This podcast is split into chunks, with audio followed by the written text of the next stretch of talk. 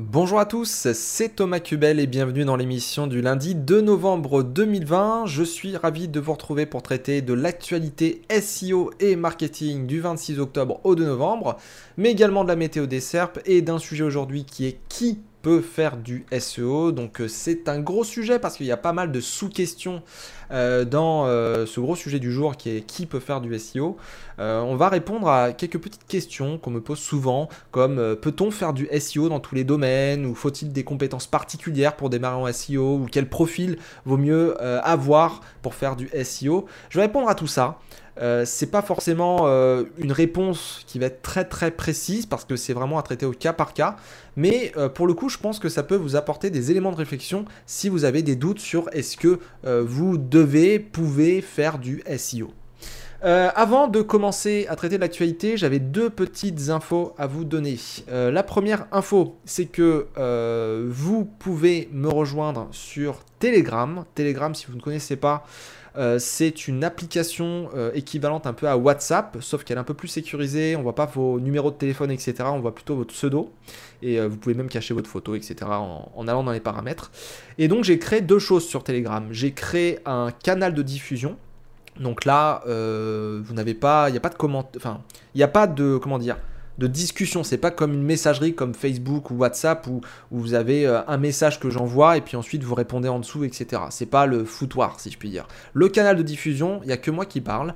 Euh, ça vous permet d'avoir des notifications en fait sur euh, tout ce que je trouve d'intéressant sur le web. Dès que j'ai un article intéressant dans ma veille, euh, je le publie sur Telegram et vous recevez une notification sur votre téléphone ou votre application. C'est disponible aussi sur euh, votre ordinateur et tout Telegram. Et euh, du coup, ça vous permet d'avoir une diffusion de temps en temps de ma part.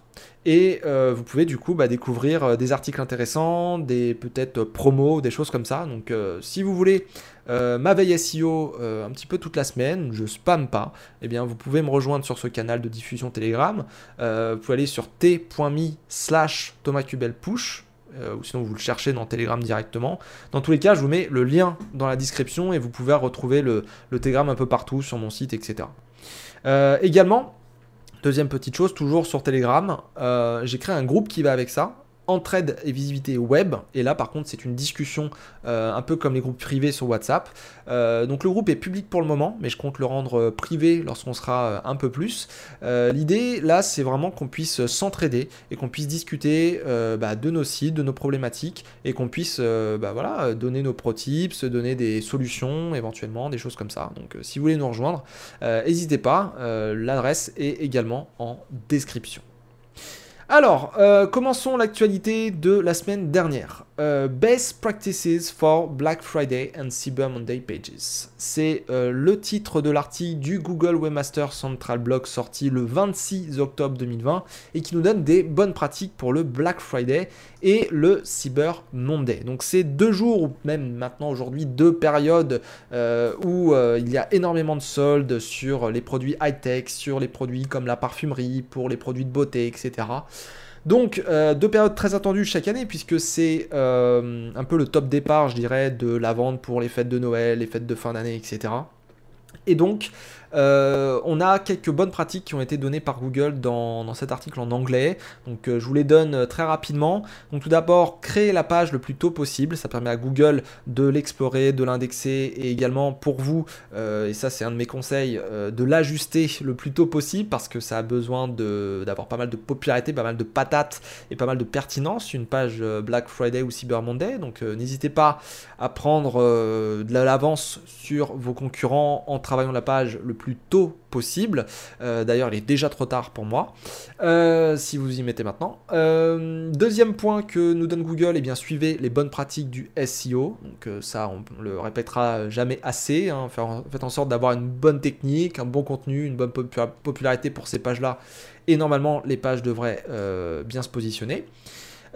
troisième chose, faites un lien des landing pages voilà, euh, Black Friday, Cyber Monday et une consort euh, depuis votre page d'accueil. Ça permet aux utilisateurs d'accéder directement à cette espèce de catégorie euh, euh, Black Friday, Cyber Monday, tout ça. Et ça permet à Google aussi euh, de voir que c'est un peu mis en avant et ça permet aussi de faire un petit peu de, maillage interne, de mettre en avant un peu plus la, la page et qu'elle soit pas orpheline puisqu'on a tendance à la désactiver pendant l'année généralement. en tout cas, c'est une pratique que je vois très régulièrement. quatrième point, utiliser une URL euh, récurrente chaque année. Euh, chaque année, on a un Black Friday et un Cyber Monday. Donc, euh, faites en sorte d'avoir toujours la même URL. Comme ça, vous pourrez bénéficier des backlinks des années précédentes et également de l'historique des années précédentes. donc, slash sale slash Black Friday par exemple, et pas slash sale slash 2020 slash Black Friday. sinon, vous allez remultiplier vos pages, etc. etc. et enfin, ça sert un petit peu à rien puisque c'est récurrent de toute manière comme événement. Euh, avant-dernier euh, point, euh, essayer d'inclure des images de haute qualité et pertinentes. Ça permet d'avoir visuellement des choses qui vont engager, qui vont être de bonne qualité et qui permettent à la fois aux utilisateurs et comme à Google de présenter des choses pertinentes. Et enfin, dernier point, alors qui est un peu du troll pour moi, eh bien, euh, demandez à Google de recrawler la page euh, pour qu'ils puissent voir la mise à jour de vos pages, euh, Black Friday Cyber Monday. sauf qu'ils ont mis une note une note qui troll un petit peu en ce contexte un petit peu particulier avec Google parce qu'il y a des bugs d'indexation et l'outil de soumission d'URL n'est pas disponible. On va en parler d'ailleurs juste après. Euh, ils ont dit voilà que vous ne pouviez pas demander à Google de repasser parce qu'ils étaient en maintenance. Donc ils nous donnent ce point, mais en même temps on ne peut pas le faire. Donc euh, il faut utiliser d'autres euh, subterfuges, d'autres subtilités pour pouvoir essayer de, demander à Google de recréer une page et puis bah finalement Enfin, ouais, ce point, ils auraient dû le supprimer, quoi. C'est un petit peu du troll, je trouve. Euh, on continue. Euh, on passe en mode français maintenant. Abondance.com, le 28 octobre 2020. Les bugs d'indexation sont corrigés chez Google, mais l'outil de soumission d'URL, justement, eh bien, n'est toujours pas accessible. Alors, moi, je suis pas totalement d'accord. Je pense qu'il y a pas mal de choses qui sont corrigées. On le voit d'ailleurs dans la météo des serpes. Hein, je vais en parler dans quelques instants. Ça s'est quand même calmé. Mais les bugs d'indexation, il y en a quand même beaucoup parce que j'ai des sites et des personnes, notamment bah, sur le groupe là dont je vous parlais, Entrée des visibilités web, qui me disent mon site, il se fait pas crawler, plus que ça, il se fait pas indexer. Et puis quand je regarde le site, franchement, c'est des bons sites, ils sont quand même euh, voilà, plutôt propres et tout. Euh, niveau popularité, ils sont pas non plus neufs et ils se font pas indexer. Et euh, les sitemaps, t'as beau les envoyer ou ce que tu veux, ça ne passe pas. Donc, moi, les bugs d'indexation, comme je le disais bien avant qu'il y ait ces bugs euh, de Canonical et de mobile, ça fait plusieurs mois, plusieurs années qu'on en a. Et euh, franchement, euh, depuis qu'il y a l'index mobile first, moi je trouve que c'est vraiment la galère chez Google. J'ai eu des tas de sites qui se sont fait impacter par des métadescriptions vides, parce qu'il y avait des problèmes d'indexation, ou des pans complètement d'une visibilité qui partait parce que parce que bah, Google, euh, bah, ça allait pas de son côté. Et quand on crawl les sites, quand on navigue sur les sites, ils sont nickel. Donc aujourd'hui, moi, les bugs d'indexation sont corrigés chez Google. Pour moi, c'est une communication.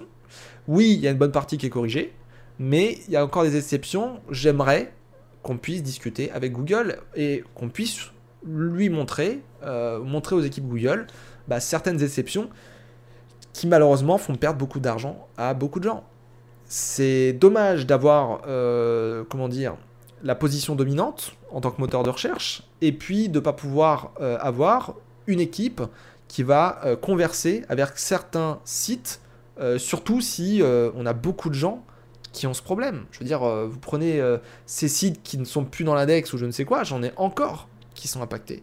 Et ils sont pas deux, ils sont pas trois, ils sont 10, 20, 50, 100 à être impactés. Ils sont beaucoup plus que ça. Et je trouve ça dommage qu'ils aient le même problème, et pareil, à la même date et tout, et que ce soit toujours pas corrigé. Donc, les bugs d'indexation sont corrigés chez Google, c'est une map de communication.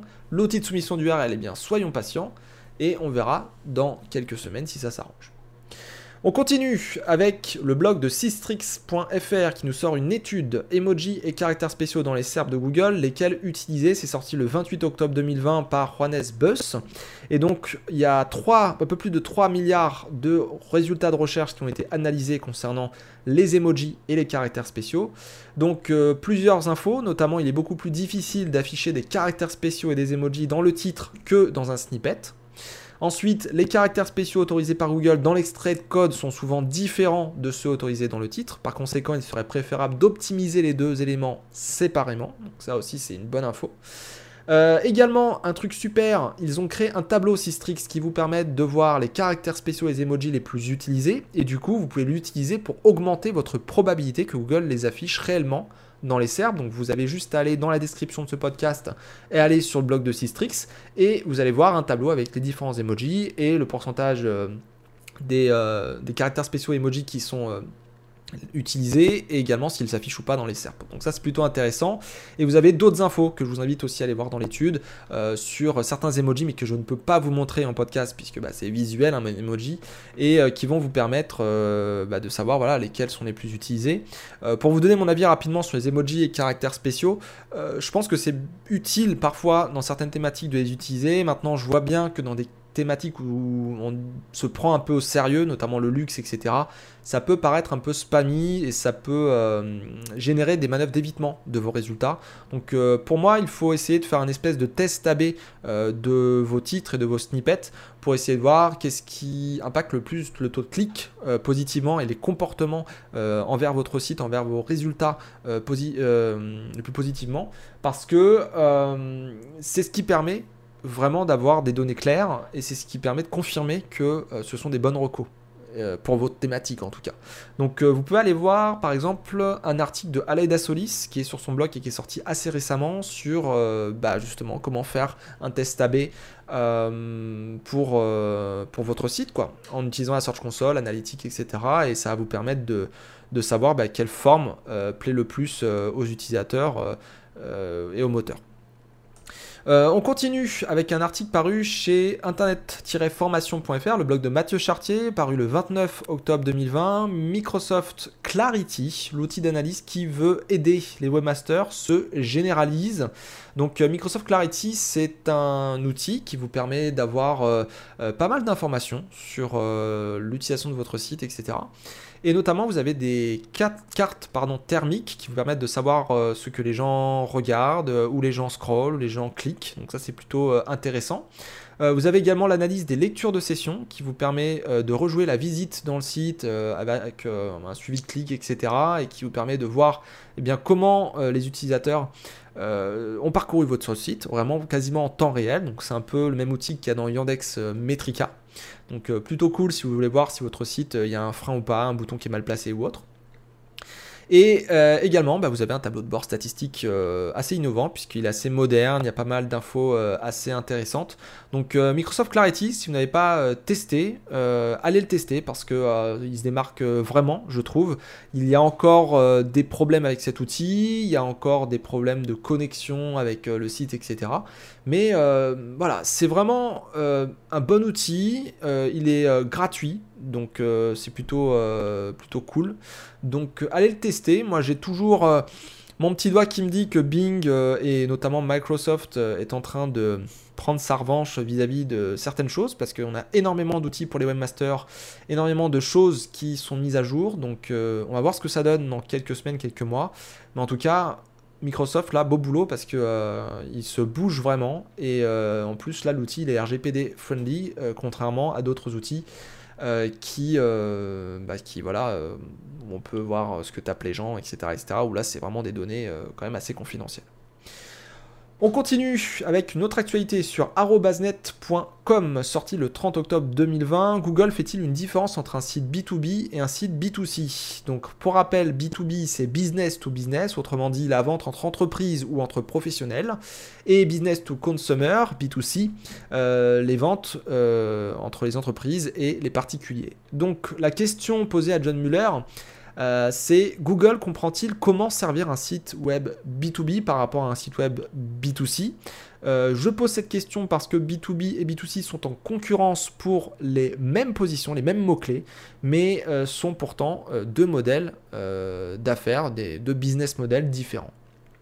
Et donc John Muller, en réponse à Shane Henriksson, a répondu le 28 octobre que euh, Google euh, n'a pas une compréhension directe de la différence entre donc B2B euh, et B2C, que ce sont essentiellement des pages web et que si elles peuvent se classer pour les mêmes requêtes, eh bien elles le pourraient. Donc voilà, ça dépend tout simplement de l'intention, ça dépend de comment vous avez travaillé votre site, etc. S'il y a plus de personnes professionnelles qui utilisent les sites et qui commandent et qui ont un comportement positif vis-à-vis des sites professionnels, bah, l'intention est B2 du coup, bah, c'est plus de pages B2B qui devraient monter parce que ça s'adresse aux professionnels. Et euh, à contrario, voilà, si dans une requête, bah, à chaque fois qu'on va sur un site, les particuliers, bah, ils voient ah réservé aux professionnels, etc. Bah, ils vont avoir une manœuvre d'évitement. Du coup, bah, tous les sites professionnels vont dégager et tous les sites B2C peuvent remonter. Et parfois, bah, vous avez un petit peu les deux et euh, vous avez un équilibre entre les B2B et les B2C. Bref, je sais pas si j'ai été très clair, mais c'est euh, toujours euh, du comportement, toujours les manœuvres d'évitement, toujours euh, aussi les tarifs, les contraintes qu'on a vis-à-vis d'un site, qui vont faire que bah, Google va décider de mettre en place ce site-là ou cet autre site-là. Voilà, pour la requête. Voilà, on continue avec un article plus léger paru chez webrankinfo.com, le blog d'Olivier, et qui nous fait un remake du, du Horror Stories de Alec Solis. Voilà, donc il a fait les horreurs du SEO à l'occasion d'Halloween. Et du coup, euh, il a essayé d'adapter euh, en français euh, tout simplement les différentes horreurs du SEO, les histoires vraiment où, où, voilà, ça a été vraiment la cata avec avec certains sites. Donc euh, là, je ne vais pas tous vous les lire, mais euh, globalement, allez lire l'article de WebRank Info, vous avez plein de, choses assez intéressantes. Euh, mais par exemple, voilà, une histoire, par exemple, quand un client ajoute un moteur à facettes qui génère des liens vers toutes les combinaisons de filtres combinables entre elles, dans l'ordre que vous voulez, il s'agissait de voyages pour 80 destinations, il s'est retrouvé avec plus d'un million d'URL et d'énormes problèmes de masse noire, de budget de crawl cramé, aucune hausse de trafic sur une quelconque longue traîne. Donc voilà, ça c'est le typique, euh, où on a encore quand un client a des pages intéressantes en SEO de profondeur 50, voire 100. Euh, je me dis que mon tuto sur la profondeur des pages pourrait être très utile. On arrive à ce niveau généralement avec de la pagination et uniquement des liens page suivante et page précédente. Ou euh, encore quand un client n'utilise pas les bonnes valeurs pour les langues pays dans les balises hreflang ou inverse langue et pays. effectivement, ces trucs-là, c'est assez courant en SEO, les filtres à facettes le problème de la gestion de l'international, tout ça, je l'ai très très très euh, régulièrement vu. Et euh, pour le coup, ouais, j'ai l'impression que le SEO, en fait, on, a toujours des, des, moments où il y a toujours les problèmes. La pagination, par exemple, c'est un truc que personne ne comprend. C'est un truc, euh, j'ai beau l'expliquer de long en large, etc. C'est toujours très difficile pour les gens de comprendre. Pourtant, c'est hyper clair. Des fois, même j'envoie des articles de confrères et tout qui sont hyper clairs. Non, on comprend pas. Les développeurs, euh, parfois, malheureusement, ont, une logique euh, qui est trop euh, algorithmique, trop. ça doit être fonctionnel en fait. Et, malheureusement, on pense pas au sens que pourrait comprendre un moteur ou un utilisateur. Et c'est un petit peu problématique. Et il y a d'autres algos, voilà, que les moteurs de recherche utilisent qui qui interviennent dans tout ça, il faut aussi les comprendre et, c'est pas forcément, pas forcément top. Mais euh, pour vous dire, voilà, peut-être euh, la plus grosse, je, l'ai donné hein, sur Twitter, mais la plus grosse, je dirais, euh, histoire, horreur, d'horreur du SEO que j'ai eu, je pense que c'était le cas d'un client qui m'appelle, une agence, et qui me dit voilà, j'ai un serveur dédié, il s'est fait hacker, pirater. Et en fait, dessus, il y avait 70 sites, un peu plus de 70 sites. Et il me dit, voilà, euh, il y a pas mal de sites qui ont été faits avec les mêmes méthodes. Il y avait des failles de sécurité. Donc notamment, ils ont pu faire des injections SQL, etc. Et en fait, ils ont réussi à prendre la main sur le serveur, à prendre la main sur les sites, donc là déjà, moi, euh, j'avais rien à faire là-dedans, plus ou moins. J'ai simplement dit, allez voir un expert en sécu, allez voir un infogérant ou un développeur et corriger toutes ces failles. Ça, c'est peut-être la première reco à faire, mais le problème niveau SEO, c'était que les 70 sites faisaient du ping-pong entre eux, c'est-à-dire se faisaient des backlinks entre eux, dégueulasses, c'est-à-dire du, du, je sais pas, chaussures Nike pas cher, du truc de Viagra, je sais pas quoi. Donc les 70 sites faisaient du ping-pong entre eux à se faire du backlink. Les sites avaient eu des pages générées, dégueulasses, pas mis, avec de la bouillie, etc. Donc en termes de, de pénalité, alors je dirais on avait Pingouin d'un côté et Panda de l'autre qui pouvaient intervenir. Et en plus de ça, de l'extérieur du serveur, donc il y avait des sites qui avaient euh, envoyé des, qui avaient fait des liens vers les 70 sites. Donc il a fallu, je dirais, faire déjà une correction de toutes les pénalités euh, qui pouvaient, euh, il fallait faire une correction de tous les problèmes qu'il y avait qui pouvaient déclencher par exemple des pénalités. Et d'ailleurs, je crois qu'on avait eu une quinzaine de pénalités manuelles sur les 70 sites. Et ouais, il fallait en fait prendre le profil de lien des 70 sites, faire le ménage pour, les, pour chaque profil, et puis ensuite exclure forcément les autres sites derrière. Tu, tu, peux pas euh, désavouer les sites du serveur dédié qui sont clean et qui sont de mon client pour euh, les autres sites. Enfin, c'est terrible. Enfin, c'est vraiment un plat de spaghetti le truc. Ça m'a pris trois semaines pour faire ça. et franchement, c'était long, c'était à la main. Euh, à l'époque, on n'avait pas tous les outils euh, qu'on a aujourd'hui. Et, franchement, ouais, c'était euh, c'était hard, quoi. Enfin, en tout cas, voilà, c'était peut-être la vision de l'horreur que j'ai eue en SEO la, la pire, quoi. on continue l'actualité. Search Engine Roundtable, qui nous relaie le 31 octobre une vidéo de Google, Amazing Google Movie on How Search Works. Et vous avez effectivement une très belle, euh, une très belle vidéo qui est très bien tournée, qui explique euh, comment fonctionne euh, la recherche et qui est vraiment, qui est vraiment superbe. Donc vous pouvez aller la voir si ça vous intéresse pour votre culture générale, c'est vraiment top. Donc voilà pour l'actualité. Et me concernant, je vous ai sorti donc un article qui s'appelle Quelles sont les étapes d'une bonne stratégie SEO qui vous permettent de voir eh bien, comment faire une stratégie SEO de A à Z. ça vous explique l'expression du besoin, l'état des lieux, création d'un plan d'action, l'étude du projet, euh, recherche de mots-clés, création de stratégie SEO, optimisation technique, optimisation des contenus, popularité, suivi ajustement. Donc 10 étapes que vous devez suivre absolument quand vous faites une stratégie SEO. Donc là, on est plus sur le processus du consultant, du consulting, euh, plus que comment faire. Mais euh, si un jour vous avez un doute sur voilà, comment vous devez vous y prendre, etc., vous allez voir cet article-là et vous retrouvez du sens tout simplement sur comment il faut faire les choses. Niveau météo des SERP, comme je disais tout à l'heure, c'est beaucoup plus calme. On voit que les bugs d'indexation commencent à se résoudre et qu'il n'y a pas trop de mise à jour et qu'il y a des confinements dans l'air. Euh, donc pour l'instant, voilà, on n'est pas dans le rouge et il n'y a pas de mise à jour, même que voilà, il y a vraiment une baisse. Hein. Euh, il y a juste le 28 octobre, quelques personnes qui ont dit qu'il y avait peut-être eu une mise à jour. Après, voilà, il y en a un petit peu tout le temps. Donc, euh, est-ce qu'il y a eu quelque chose de 28 Il y a un petit pic, mais pour l'instant, je n'ai pas, de retour. Donc, euh, on verra ces prochains jours si on a quelque chose. Euh, et enfin, on devait parler du sujet du jour. Donc, aujourd'hui, le sujet du jour, c'est qui peut faire du SEO. Donc, euh, pour moi, je vais commencer direct avec, avec la réponse globale. Pour moi, tout le monde peut faire du SEO. Voilà, je pense qu'avec le SEO, c'est tellement complet en fait comme, comme métier, comme exercice, que on peut faire du SEO même si c'est pas pour la visibilité en fait. Euh, le SEO vous permet de mettre d'équerre votre site. Donc déjà, si vous voulez avoir un site qui va être nickel au niveau technique, nickel au niveau contenu, nickel au niveau popularité, le SEO peut vous être utile. Donc c'est finalement corriger des problèmes, euh, faire en sorte que tout soit nickel. Et euh, là, on, agit vraiment sur l'aspect qualité du site. Donc on peut faire un audit et, se dire, ouais, il y a des normes, elles existent pour une raison, et le SEO peut vous aider à respecter ces normes. Et vous pouvez contacter un UX pour faire ceci, vous pouvez contacter un développeur pour faire cela, etc. etc. Donc de manière générale, je pense que déjà au niveau qualitatif, le SEO peut être utile dans tous les cas. Après, euh, il y a différentes questions qu'on peut se poser, notamment la question du domaine, de, où, on, intervient, de la thématique où on est, l'entreprise qu'on est, le business model qu'on a. Est-ce que le SEO est vraiment utile là à l'instant T? Et donc, euh, moi déjà, la première chose que je fais, c'est déjà j'essaye de comprendre ce que fait l'entreprise en face. Donc euh, quels produits euh, on propose, quels produits on pourrait proposer, euh, de quelle thématique on parle, quelles sont les cibles, qu'est-ce qu'on recherche quand on, a affaire à ce type de domaine ou de thématique. Bref, j'essaie de m'ancrer un peu dans le projet. Et j'essaye de faire déjà une première recherche avec des outils comme SEMrush par exemple. Et je recherche des mots-clés, je recherche des concurrents. Et j'essaye de voir, bon, est-ce que là en termes de volume, est-ce qu'en termes de, de, de demande, de manière générale, sur les moteurs de recherche, sur Google, est-ce qu'il y a pas mal de gens qui parlent de cette thématique? Est-ce qu'il y a pas mal de personnes qui peuvent vouloir acheter ces produits?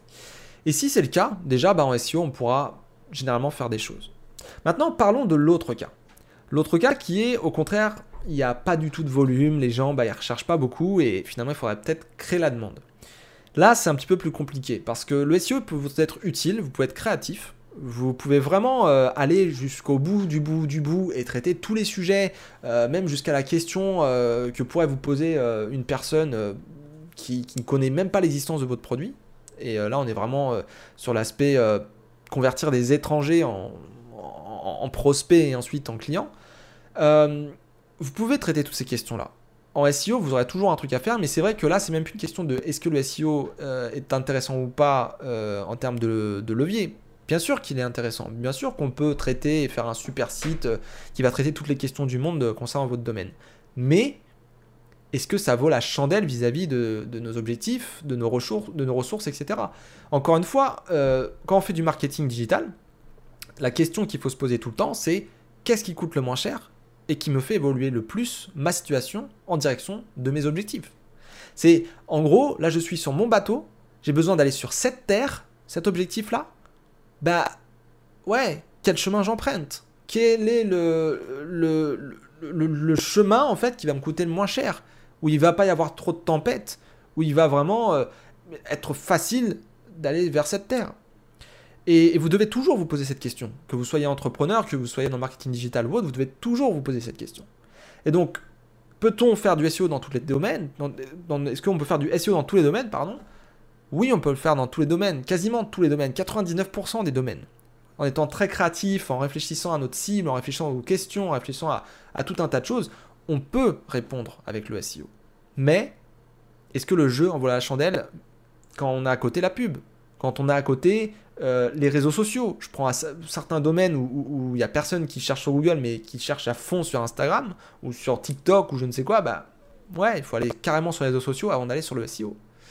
Donc il faut être malin en SEO, mais on peut traiter quand même tous les domaines. Après, c'est qu'une question de ressources, budget, objectifs, etc. Donc ça, c'est vraiment euh, la question du qui peut faire le SEO, mais sur l'angle du domaine, de l'entreprise, qu'est-ce qu'elle fait. Ensuite, il y a qui peut faire du SEO, euh, les compétences pour faire du SEO. Donc qui peut faire du SEO bah, Encore une fois, tout le monde, n'importe quel être humain peut apprendre n'importe quoi, etc. Donc typiquement, euh, oui, vous pouvez faire du SEO. Il ne faut pas se mettre de limites. C'est pas parce que vous avez tel âge ou vous êtes trop jeune euh, ou trop vieux ou je ne sais quoi que vous pouvez pas faire du SEO. C'est pas parce que vous venez du monde de la, je sais pas moi, je connais un mec qui était boucher, euh, un autre qui était pâtissier, etc., qui sont SEO aujourd'hui, qui arrivent à en faire. Donc vous pouvez en faire, il n'y a pas de problème.